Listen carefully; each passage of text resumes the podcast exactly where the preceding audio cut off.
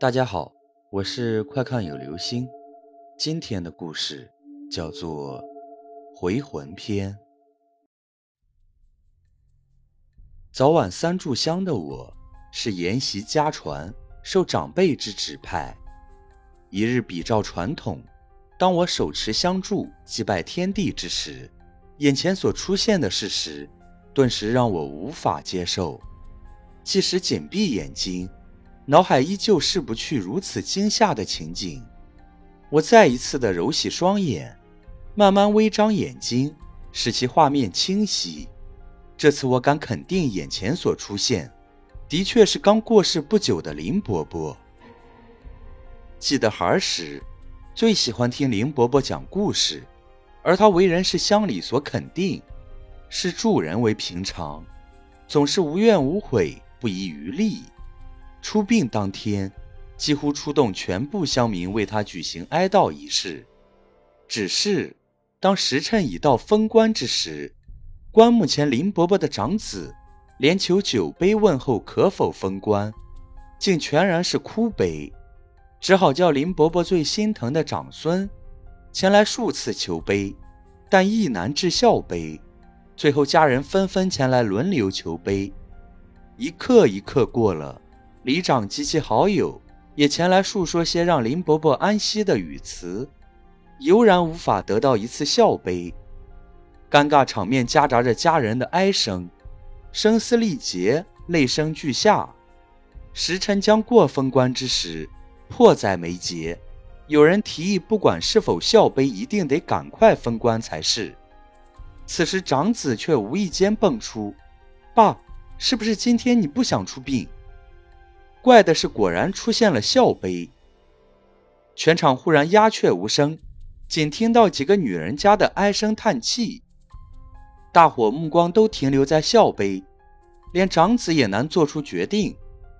经过一番踌躇，与请来的道士协商后，确定延期四天，因为四天后的天时的确比今天要好。三天后的早上。也是我手持香柱祭拜天地之时，竟发现林伯伯一如往常在街头扫地。当时整个人愣住了，连话都说不出来，心里只觉得我见鬼了。数秒后，又传来一声尖叫，才把我震醒，却不知手中香柱早已落地。当林伯伯抬起头来看到我时，竟向我点点头，只让我快二次惊吓晕倒。当我完全清醒时，才听到原来林伯伯复活了。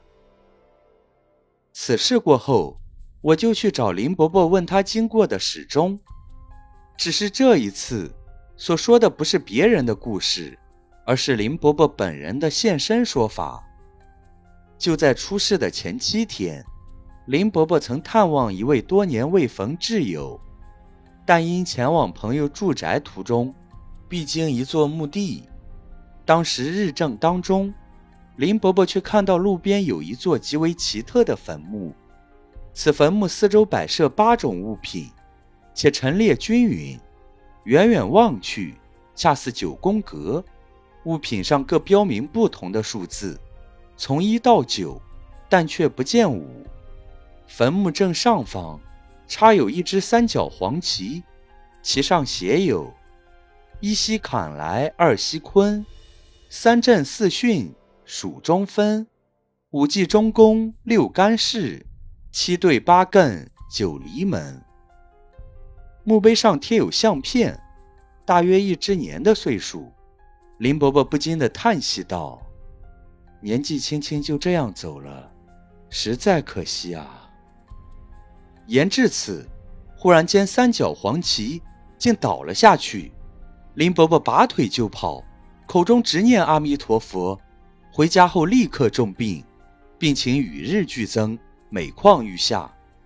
如此经过四日，原本肥胖的身体已成瘦弱的身躯，四肢动弹不得，一切琐事均需求助他人。隔日却有人见他在街头打扫，似乎病情完全好转，但事实上却是回光返照。的确，三天后。林伯伯就去世了。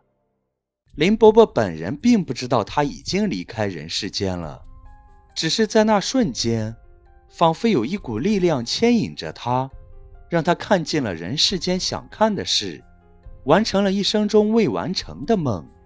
无论眼睛所看，耳朵所听，皆是活了大半辈子从未有过的经验。很快的，已过了三天，林伯伯才渐渐感到饥渴，在挨饥受冻中，却到处找不到粮食可以充饥。只见前方有一桶清水，林伯伯立刻以双手合拢舀水。当双手捧着水之时，手指渐渐变得焦黑，延续至整个手掌。此时林伯伯才意识到自己已经过世了，顿时无法接受如此的事实，伤心过度，喝也喝不下。据说喝下那口水，就永远不得回魂。林伯伯在原地静置了很久的时刻，整个脑海里试图去找寻一个理由来反对老天对他的不公平，但是终究还是得接受如此的事实。当林伯伯想到回家的时候，已经第六天了。匆匆忙忙赶回家时，却被门神挡在门外，因为门神已经不认识林伯伯了。当隔日的某时。正好过世第七天，门神才答应林伯伯入门内。刚入门时，只发现门口附近有一些白米饭及一颗白蛋。林伯伯实在太饥渴了，当场把这些东西吃光。又见到了儿孙哭哭啼啼，前问后安慰一番，可惜怎么诉说，家人也都听不到。如此场面使得林伯伯一刻也待不得。当他走出门槛之后，突然一道光芒迎面而来，仿佛在召唤着林伯伯，不由自主地步步向前走去。每走一步，前方的光线就越明亮，但视野却越模糊。相对的，内心就越好奇。在加紧脚步想探其究竟，却听到有人在后面呼唤他的名字，但回过头来。怎么瞧也没看到，声音越来越清晰。仔细分析才发现，是上个月才往生的好友陈伯伯。陈伯伯时时出现，带他离开了光线的路径，转往另一方向，沿途告诉他很多阴间的事情。就在这时，林伯伯冥冥中又听到很多人在叫他安息，可是内心中依旧不甘心，怎么也不想死。陈伯伯见他如此伤心，带他去找一位阴差，才知原来被冤魂所缠。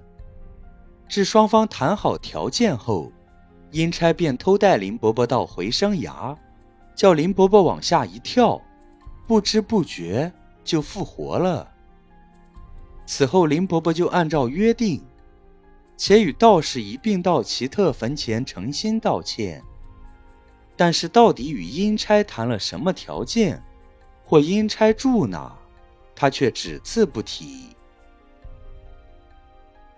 好了，这就是今天的故事，《回魂篇》。